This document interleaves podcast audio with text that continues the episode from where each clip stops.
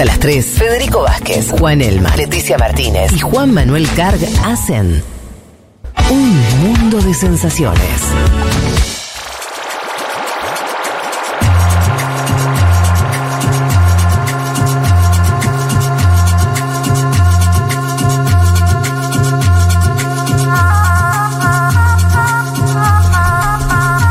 Bueno, llega- empiezan a llegar las cap- me encanta esto, las capturas de la gente comprando el libro en la tienda de Futurock. Por ejemplo, esto lo hizo Fernando Rovira Ruiz, esperando el mío con ansias, y acá manda su este su captura, lo que pedía, exactamente. Así que Ya hizo el pedido, digamos. ya hay uno que lo compró. eh, esperamos al, al resto. Bien. Nos vamos a Brasil. La gente está comentando, digo, también la consigna, ¿eh? Cuando, en qué momento de tu vida todo cambió y nada fue como antes, hay muchas respuestas. Y ya eh, la productora está ahí atenta haciendo la selección y cuando termine el programa, lea los ganadores. Decíamos Brasil, una En semana. una de elecciones. semana, Ja. nada será como antes. Sí. O para Jair Mesías Bolsonaro o para Luis Ay, Ignacio da Silva. Porque Y para es- todos nosotros, boludo. Literalmente para todos nosotros. Es la elección, es la elección más trascendental de los últimos años, es obvio, ¿no? No, no to- estoy. Yo creo que de la historia contemporánea de Brasil y te diría. Pero para la- nosotros, para los del siglo latinoamericanos. XXI latinoamericano, sí. ¿Del siglo XXI? Sí, hasta ahora del siglo XXI latinoamericano para mí es la elección más trascendente. Sí, porque se. Bueno, ¿por qué? Te- te- te- Tenemos un poco de por qué eso, porque está bien. Es porque porque el que está enfrente es Bolsonaro un poco también, ¿no? Porque Sí, si fuera una Bolsonaro ele- es parte de una tendencia mundial de Bien, la extrema derecha. bien. Del otro lado tenés a un dos veces presidente, Luis Ignacio Lula da Silva, que es uno de los mayores líderes contemporáneos, no solo de Brasil, sino de la historia latinoamericana. Me parece que hay condimentos para una elección. Y un momento donde no se sabe dónde va la bocha también, ¿no? Bueno, Entonces, exacto. para donde caiga Brasil, es como que uno siente que, que el partido se empieza a inclinar por un lado. Sí. Por más que todo es momentáneo y después las cosas, ya sabemos. Pero hay algo de eso, ¿no? Hay algo de eso, es la primera vez en mucho tiempo en que no hay vetos, digamos, porque Lula estuvo detenido, ¿no? 2018 él no, no pudo exacto. competir. Fue una elección Haddad. Fue, fue una elección Sí. amañada, ¿no? Sí. Como se dice. Eh, bueno, el domingo pasado hubo debate. ¿Se acuerdan de eso? Sí. Pasó, parece que pasó un siglo. Un debate parejo. Para marcar también esto de lo que vemos en las encuestas, cierta paridad. El debate marcó una paridad pública, ¿no? Lula empezó muy bien con el tema de la pandemia. Empezó bien y se fue apagando un poco, ¿no? Lo que pasa es que Lula también tuvo una equivocación estratégica, que consumió mucha parte del tiempo y hacia el final le quedó ocho Ah. minutos de forma consecutiva al presidente de la nación, a Jair Mesías Bolsonaro, donde igualmente para mí encaró para otro lado, Mm. porque empezó a hablar de Nicaragua, ¿no? Algunos Sí. preguntaban si era la elección de Nicaragua o la de Brasil, de la cantidad Sí. de veces que nombró la situación de Nicaragua.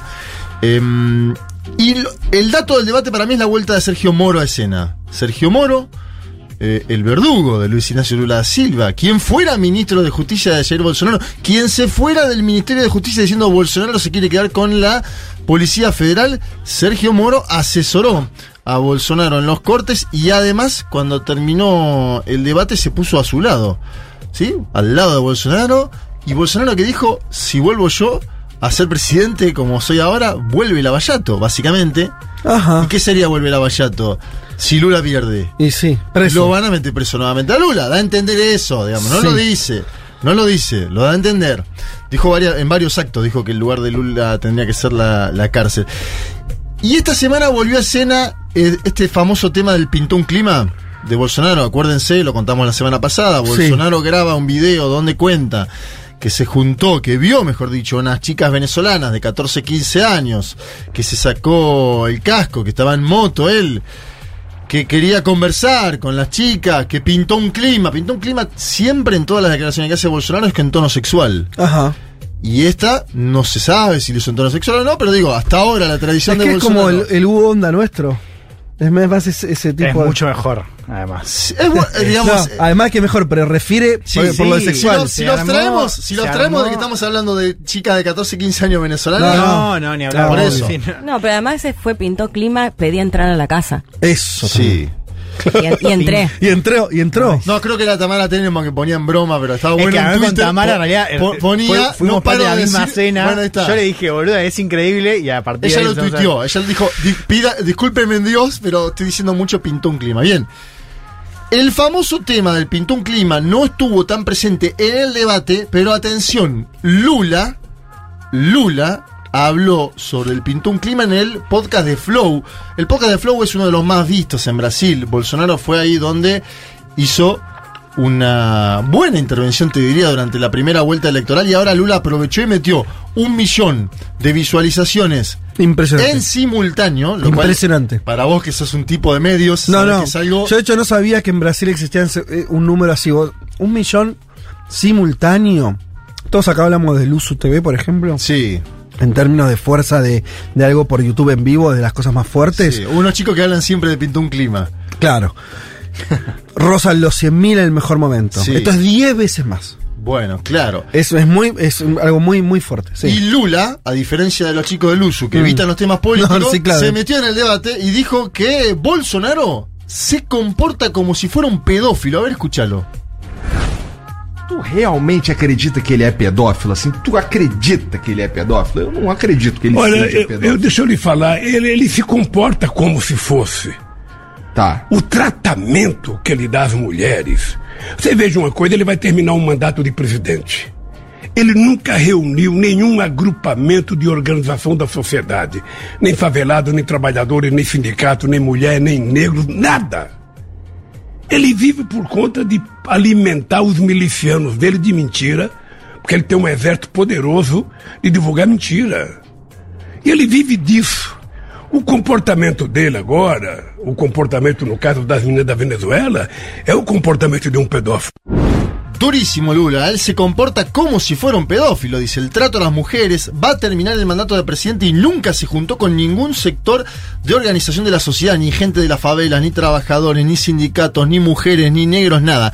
Él vive por cuenta de alimentar a los milicianos, dice Lula, tiene un ejército poderoso para divulgar mentiras. El comportamiento de la hora, en el caso de las chicas de Venezuela, es el comportamiento de un pedófilo fuerte, Lula. Digo, ojo porque aparece un marco cultural. Yuya, por ejemplo. Uno no tiene a Yuya ultra ideologizada y ultra politizada, ¿no? Pero a Yuya, esta presentadora de televisión, actriz, modelo brasileña que bien conocemos en la Argentina, ¿no? Porque eh, se ha visto. Sí, Yuya, boludo, sí. Se ha visto. Bueno, no, pero por ir a las nuevas generaciones. No sé, Juan, Ah, cuánto conoce no, a Yuya. Yuya, dale. Sí, boludo. no, Yuya sí. Conoces a Hay, Yuya. no hay un tema insignia de Yuya que es. Hay Hilari muchos, Darie. hay muchos. Hilari, Oh, oh, esa- oh. Es el último tema que sacó la hinchada de boca, imagínate, que Claro. es antigua en cántico la hinchada de boca, que se- ¿no? Bueno, me voy de eso. Digo, Yuya había participado en lo que se llamó Viraboto, que era una ola de la primera vuelta esperando Sí. cambiar algún voto, que no funcionó, No. porque sacó 48 Lula y 43 Bolsonaro. No funcionó. Y atención a esto. Esta semana, Yuya contó situaciones de abuso sexual que vivió siendo niña. Un caso donde se cuenta a partir de una situación particular y fulminó a Jair Mesías Bolsonaro y a la frase de Pintó un clima. Mm. Ojo, estamos hablando de alguien que culturalmente influye en el Brasil, ¿eh? Que tiene llegada, Yuya. No estamos, no, no es un comentario Sí. de alguien azaroso que traemos, que va más allá de la política. Ahora, ¿no te parece que todo eso, yo, mi sensación, eh, por ahí Sí. me equivoco, que todo eso fue, ya estuvo la primera vuelta. En la primera vuelta Lula tuvo un apoyo que excedió muchísimo a lo que es el PT la izquierda, apoyo de artistas, de actores, de influencers, de gente que lo odiaba, tipo, lo dijimos acá, Felipe Neto, que es un, un bloguero muy importante. lo- y Sí. Todo eso ya ocurrió. ¿No te parece que sigue teniendo, va a cumplir algún rol ahora? Eso no, no sé, me lo pregunto. Yo no sé todavía, no, no me alcanza a ver en las mediciones que, que vimos de, la, de las distintas encuestadoras si lo de Pintó un clima va a impactar o no. Mm. Te voy a decir eso. Incluso te diría que no le impactó negativamente porque Bolsonaro incluso acortó. eh, Es que en no, la que no tendría semana. mucho sentido que. porque, a ver, es Bueno. mega desagradable, pero no deja de ser una frase ahí, qué sé yo, digo. En fin, no sé, no sé. Eh, hay una cosa identitaria, ¿no? Como estamos. Hay algunos que decían, a ver si coincidís con esto. Yo había visto como que Lula y la campaña, la última parte de la campaña de Lula, no sé si para. Esto puede salir bien o mal, pero como que sí hizo es bolsonarizarse un poco la estrategia. O sea, esto de ir a decirle pedófilo. Que era un poco, ¿no? Como Bolsonaro que venía diciendo Lula ladrón, no sé. Entonces, Sí, de- Lula tuvo una primera parte de la confrontar en el campaña. terreno. Sí, Lula Sí. tuvo una primera parte de la campaña donde él decía: Yo goberné así Brasil. Sí, exacto. Perdón. Y ahora va diciendo: Bolsonaro es esto, ¿no? Sí.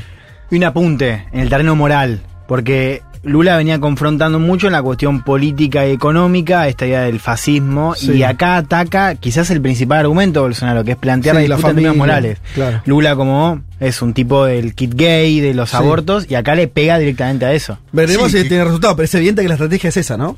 La estrategia es esa. No, no vamos a escuchar a Yuya, pero yo les cuento que lo que dijo es básicamente que está en contra de mm, la exploración sexual, como se le llama en Brasil a, a niños y, y adolescentes. Bueno, cuenta su caso particular. Explotación sex- sexual.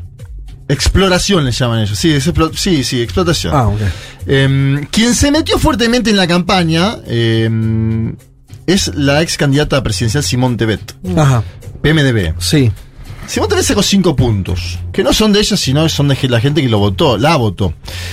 Em, Simón Tebet fue a un acto en Minas Gerais, un estado predictor. Siempre decimos, el que gana Minas Gerais gana la presidencia. Bolsonaro tiene el apoyo de el gobernador de Minas Gerais. ¿Sí?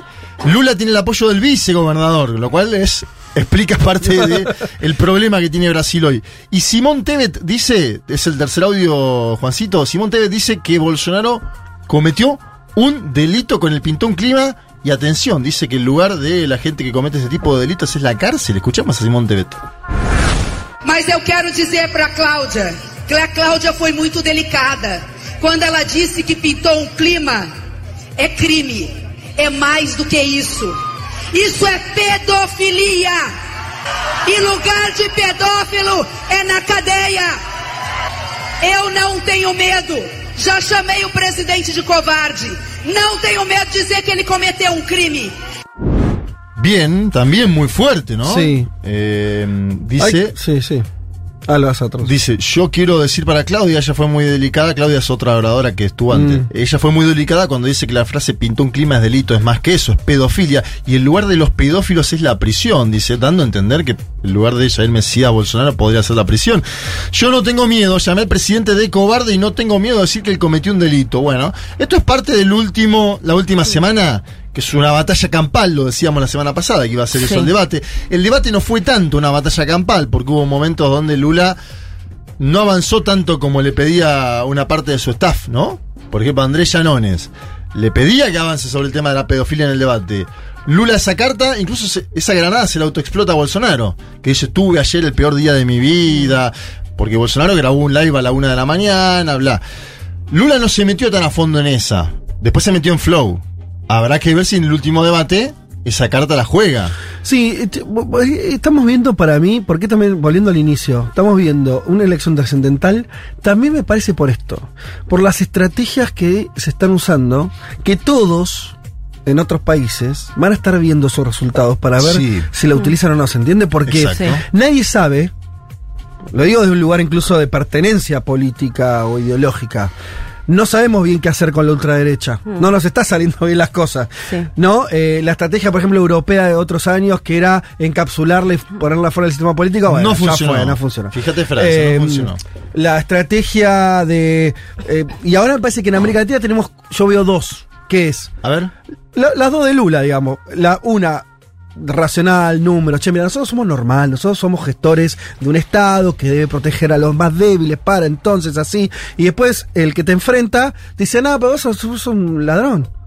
Entonces dice, che, pará, te estoy hablando. No, que esta ley, esta ley habría que poner acá. No, no, pero usted está todo mal, casta, Sí, mueran todos. Lo vamos a matar. O sea, eh, eh, no digo, eh, Tu lugar es la cárcel. tú de cárcel o, o recibir un disparo. Sí. Entonces, está todo eso.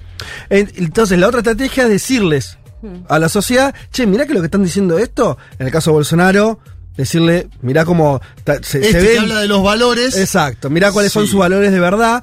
Y es la otra posible estrategia. Ahora, tampoco ya sabemos si va a funcionar, pero me parece que otra que Brasil va a funcionar como laboratorio y todos vamos a estar mirando qué pase ahí y qué estrategia sirva o no. Vos decías antes el apoyo cultural a Lula. Hay un apoyo no menor que tiene Jair Mesías Bolsonaro en las últimas semanas, ¿De quién? que es el de Neymar. Ah, y además Estamos en año de mundial. Sí, sí. El sí. brasilero ama la selección brasilera de fútbol, ¿sí? Cinco campeonatos mundiales, el sexto. Neymar se puso de frente con la campaña Bolsonaro. Y esto llevó a Lula a mí, que para mí es una equivocación táctica de Lula, lo digo, Ajá.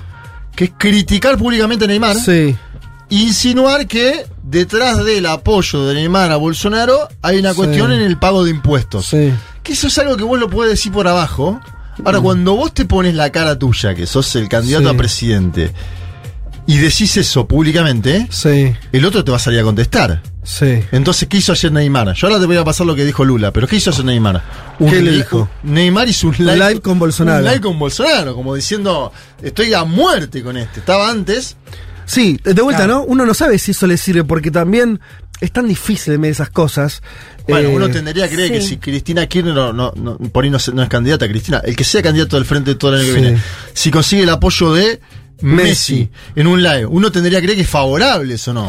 Pero mirá, yo, eh, son dist- Sí, situaciones ya distintas estaba, porque, verdad que ya estaba. porque Messi no, no vive en Argentina, Neymar sí, ¿no? Vive en- Neymar vive en Francia, Ah. es eh, futbolista del Paris Saint Germain. Ah, ok, pero no, la cuestión impositiva de la que hacía referencia a Lula es, por, es en Brasil, entiendo sí, es yo. en Brasil, porque tiene negocios en Pero que le- todos le estos perdonaron futbolistas como le una condonaron previa. una deuda previa Claro. y es más, Lula le saca. Vamos a escuchar directamente el audio de Lula eh, sobre Dale. Neymar y Bolsonaro en Flow. Tu ficou puto com o Neymar? Por quê? Porque ele fez lá o 22 e tal? Ah, não. Não? Não fico puto. O Neymar tem o direito de escolher o que ele quiser para ser presidente. Tá. Mas desculpa, É, continua. eu aí. acho que ele tá com medo que se eu ganhar as eleições eu vá saber o que que o Bolsonaro perdoou da dívida do imposto de renda dele. Eu acho que é isso que ele tá com medo de ver. Caralho. Ele agora, ele agora, é, obviamente que o Bolsonaro fez um acordo com o pai dele. Eu não sei. E ele agora tá com um problema com o imposto de renda na Espanha.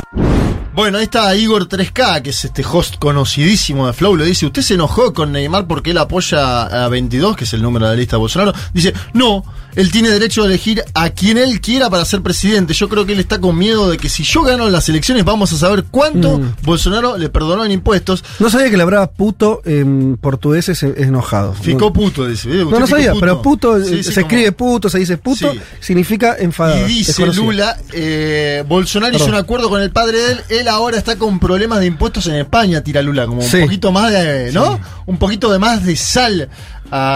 Obviamente, lo que sucedió ayer para mí es Neymar, que se enojó con Lula, ficó puto con Lula, Sí. y hizo el live con Bolsonaro. Dijo, ah, Claro. sí, ¿Vos, ¿Vos seguís eh, en esta? Yo también. Yo voy a estar con Bolsonaro y vamos a ganarte la Eso, elección. eso me parece como lo difícil, lo que embarra mucho la cancha acerca de qué puede hacer, porque es tan sucia la campaña Sí. de Bolsonaro, porque ya fíjense que empezaron con el tema anterior de, de pedofilia, no pedofilia, o incluso el hecho de que si vio chicas de 14 años que se prostituían no hizo nada. Eh, ya empezaron a circular algunas fotos de Lula en la caravana Tocando tocándole el culo a una nena, o sea, Sí, que agarran- sí. digo, como es, es tan difícil entrar también en esa disputa porque esto es muy sucia la campaña. Claro, uno tiende a pensar, la primera respuesta es quédate con lo que sabes hacer, que no es tanto el terreno. el tema de- es que hasta ahora por ahí no ha funcionado Bueno, mucho. por eso el tema es que funciona, Leti, totalmente. Claro. Por eso digo que es un Lula ya laboratorio. hizo los deberes para el lado de la Sí. institucionalidad, lo hizo. Se juntó Sí. con Almin y dijo cómo gobernó. Ahora, lo que aconseja cualquier campaña es, si tu oponente está cerca tuyo, tenés que pegarle a tu oponente. Esto es el ABC hasta en los centros estudiantes, ¿no? Mm. Si vos estás primero y viene una lista creciendo abajo, vos tenés que salir a criticar a esa lista. No, no, seguro. Bueno, en el medio aparece la primera dama, Michelle Bolsonaro, Sí. personaje cada vez más eh, importante en la escena política de Brasil, es el anteúltimo audio que les traigo. Michelle Bolsonaro salió a escena, primero está girando por el nordeste, Sí. eh, sale a escena, ella es evangélica, ¿no? Un tercio del electorado es evangélico en el Brasil, lo decimos siempre. Dice que Lula es el diablo. Acuérdense que por esto la campaña de Lula salió a contestar, que Lula no, No es el no había conversado con el diablo ni tenía pacto. Llegamos a este nivel de locura donde una campaña presidencial tiene que explicar que un hombre de 76 años no habló con el diablo. Pero Mm. bueno, también no quiero caerle a, a la campaña de Lula tener que contestar eso porque... No, y que se de- entiende en una población que cree en la existencia del diablo, por ejemplo, que ¿no? creen en Dios y en Mayoritariamente. el diablo, claro. Sí. Eh, algunos hacían una broma en Twitter de con la canción de Estaba el diablo mal parado en la esquina, ¿no? Vamos a escuchar a Michelle Bolsonaro porque dice que Lula es el diablo, es un hombre mentiroso que quiere volver, dice ella, a la escena del crimen. Michelle Bolsonaro. O homem que não conseguiu levar água para o Nordeste hoje promete picanha. Então você já vê que quem é o pai da mentira é o diabo. O homem mentiroso que quer voltar assinando crime, que quer voltar a roubar. Mas antes de tudo isso, que quer, quer colocá-los todos na cadeia. Porque ele está com uma lista, está com sede de vingança, está com sangue nos olhos, para se vingar de todos aqueles que se levantaram contra ele. El hombre que no consiguió llevar agua al nordeste y promete asado, dice Michelle Bolsonaro. Porque Lula promete picaña, ¿no? Picaña, Sí. picaña y cervellina. Entonces ustedes ven quién es el padre de la mentira. Es el diablo, un hombre mentiroso que quiere volver a la escena del crimen, pero antes de todo eso nos quiere mandar a todos a la cárcel. Nos quiere mandar a todos a la cárcel. Atención, Michelle Bolsonaro dice, si Lula gana, todos nosotros que estamos acá en el palco, detenidos adentro. Porque él está con una lista, con sed de venganza, con sangre en los ojos, para vengarse de todos aquellos que se levantaron contra él. Vamos al tema encuestas, que es lo último que quiero conversar con ustedes. La última datafolia pone la disputa 52 a 48 a favor de Lula. Sí. 4% de diferencia. El margen de las encuestas sería más o menos 3 en general, ¿no? Bien. Sí.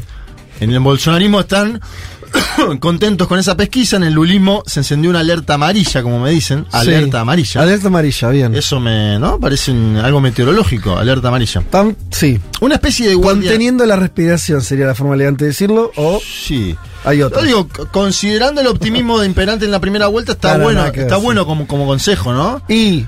Apretar un poco Claro, los dientes. Si somos un poco este, supersticiosos, puede decir, primera vuelta estaban reconvencidos y salió como salió. Los prefiero deprimidos, casi te diría. Asustados. Ojo, Asustados, ojo, no porque el miedo paraliza. Sí, Ojo. exacto. Entonces, a ver, alerta amarilla y guardia en alto es una cosa. Izquierda Ibis, como me decía, hay un equipo Ibis que dicen el equipo que siempre pierde en Brasil. Izquierda Ibis es otro, ¿no? Es, Ajá. es otra tendencia. Ojo con eso, con el miedo de un segmento. No, no, está Bueno, em, ¿Qué sé yo? Ojo, y, la, y la- la encuesta de Datafolia hay un dato interesantísimo, que es el 50% dice que no va a votar a Bolsonaro bajo ninguna circunstancia. Sí. Y eso con Lula es 46. ¿Sí? Sí. 50 dice que no votaría Jair Mesías Bolsonaro bajo ninguna circunstancia. 46 dice que no votaría a Lula bajo ninguna circunstancia. Son cuatro puntos también. Sí, sí, de ahí hay que Bueno. ver cuánto van a votar y la que ver si Abstención. no se cambian también. La abstención, cambios, habría que ver. Uno no tendería a creer que en cuatro semanas haya una migración masiva de votos entre ambos, ¿no? De hecho, No, masiva no, pero digamos, es el escenario brasileño es, está quizás más abierto en ese sentido que otros. Bien, yo creo que tiene que pasar una catástrofe para que Lula pierda esta elección. Es lo que creo hoy, a una semana. ¿Por qué? Porque si Bolsonaro acorta un punto por semana y hay cuatro puntos de diferencia, Lula debería ganar esta elección. Por poco. Sí, por poco. por poco. Pero la debería ganar. Pongo el potencial. Y es más, el propio Lula dice. Y ese poco hay que ver, ¿no? Porque nosotros vimos un Bolsonaro muy tranquilo la primera vuelta, Sí. bancándose perder por unos cuantos puntos, no dijo "Ah, muy nada. abatido. Ahora, si No, Lula gana 51 Claro. a 49. Ese es el otro tema. Claro. Jair Mesías Bolsonaro ¿Qué va a puede hacer? tranquilamente desconocer la elección, visto y considerando sus antecedentes. Porque además el domingo la va a estar ganando durante varias horas. Ya sabemos eso. Sí, el domingo que Bolsonaro va a estar posiblemente el conteo ganando. arranque no, no, por posiblemente no, sectores, Bolsonaro va a ganar durante dos horas y media. Por lo Claro, menos. Sí. Sí. Si no más, si está en Lula, pareja. si llega a dar vuelta a la elección, que es un escenario factible, Mm. hoy el más probable, Lula va a ganar la elección A las 9 de la noche, a, a, las las 8. 9 de la noche, Sí. o un poquito Uy, antes también. Capaz que antes, ¿no? Entonces, No, va a ser un domingo. entonces Pero ahí yo estoy estar- preparando a nuestra audiencia. Cuando Sí. empiecen a ver los No, resultados claro. Y a las 5 o por 6 de la tarde, esperen un rato. Sí, no nos manden mensajes. A mí me llegó en la primera ¿Qué vuelta pasó? una cantidad de mensajes de gente. eh, ¿Para que le diste mucho el teléfono a los oyentes? No, Ah, de no, amigos. colegas, redes, amigos, gente. ¿Qué dice- qué sabés, qué sabés, no, qué no, qué ni sabés? siquiera. Che, o sea, estamos mal, boludo. de eh. pres- Che, viste, como Ah, una está- estamos mal, ¿no? y hay Ah. un tipo de mensaje que te comparte, viste, no sé, un amigo que de pronto prendió y ahora es de pronto. eh, Porque claro, vos prendés, dice, vos prendés Crónica TV, por poner un ejemplo azaroso, y está informando los porcentajes. Claro. Y si vos no estás metido en qué estado se están cargando, Sí. vos pensás que va a ganar la elección Jair Mesías Bolsonaro, que es lo que pasó a muchos Pero en la el primer- catar, a mí me mata el mensaje catártico de che, terrible todo, uno no toda la mierda, viste, como pará, boludo. Vamos a escuchar a Lula Dale, dale, dale. diciendo que es imposible que Bolsonaro lo alcance. De qualquer forma, Marcelo, eu acho que, mesmo assim, nós vamos ganhar as eleições. Eu acho impossível ele tirar a diferença numa semana, mesmo fazendo as loucuras que ele faz, as mentiras que ele conta e, e criando os casos que ele escreve.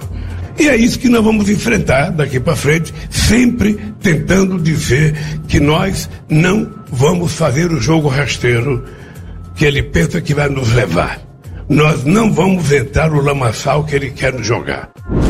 Creo imposible que la corte la diferencia en una semana mismo haciendo las locuras que hace, las mentiras que cuenta. A eso nos vamos a enfrentar, siempre intentando decir que nosotros no vamos a caer en el juego sucio el que piensa que nos va a llevar, dice Lula, que un poco cayó Un poco igual así, mano a un mano. poco así.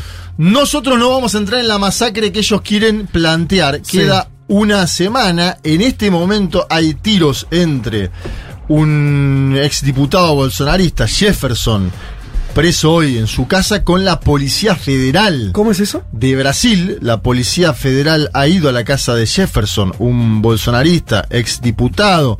Sí. Este, aparentemente este exdiputado federal bolsonarista intercambió tiros con la Policía Federal. El propio Bolsonaro sale a decir, che, yo estoy en contra de esto, Ah. de que Jefferson le dispare. la-". Claro, porque el problema de Bolsonaro hoy es valores y familia, pero las meninas venezolanas Sí. estaban lindas y pintó clima. Eh, la- defiendo a la Policía Federal, pero tengo un diputado bolsonarista que le dispara a la policía. También tiene problemas en ese sentido, Bolsonaro. Vamos a ver cómo impacta esta noticia eh, en, en la campaña, si es que impacta o no. Y por último, esta semana, concentración total en el estado de Minas Gerais. Concentración total. La planificación de la campaña de los dos candidatos es en ciudades minúsculas para Brasil, Ah, ¿sí? pero que determinan los votos. Ah, mira. Ciudades de 130.000 habitantes Sí. en Minas Gerais, en Río de Janeiro, donde están yendo los dos candidatos porque dicen que en esas ciudades se va a dar, se va a ver si hay virada de Bolsonaro, como se le llama el cambio electoral, o si no la hay. Vamos a estar pendientes de esto toda la semana. Una elección que, como vos decís, ¿no? La más trascendental, diría, de la historia democrática contemporánea de Brasil, para empezar a hablar. Bueno, así las cosas. Este programa ha dicho todo esto. Ya puede irse tranquilo.